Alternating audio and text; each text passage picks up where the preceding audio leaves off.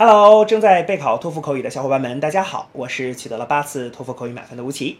那么今天为你准备了什么样的托福口语的题目呢？我们一起来看一下吧。Some students prefer to work on class assignments by themselves. Others believe it is better to work in a group. Which do you prefer? Explain why. Begin speaking after the beep. Honestly, um, I would like to work on class assignments in a group. Um, first of all, I think this can um, this takes less time because in a group project we can always share the tasks, and everyone just needs to complete a part of it. Um, in this case, we can finish the whole thing much faster. Um, besides, I would like to do group activities. I mean, group projects because it's a great chance for me to learn from others.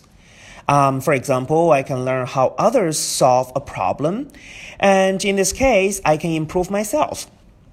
Therefore, I would like to do um, I would like to do assignments uh, in a group. 好的，那么以上呢就是我们今天啊所给出的这段满分回答。接下来需要屏幕前的你做些什么呢？那就是要跟读和模仿这段录音。 放一句录音，跟读模仿一句，再放一句录音，再来跟读模仿一句啊！所有的整段录音呢，反复模仿五至七遍。这样的话呢，相信屏幕前的你就可以掌握其中的单词、短语和句型。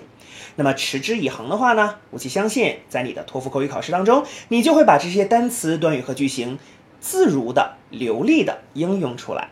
那么，我觉得你离托福口语的高分就不再遥远了。同时，如果你喜欢这段视频呢，不要忘记帮我们按赞，或者是在你的社交媒体上去做转发，可以让更多的小伙伴来了解吴奇老师的脱口秀，并且加入到我们的备考大家庭中。好，请你一起加油，我们明天再见了。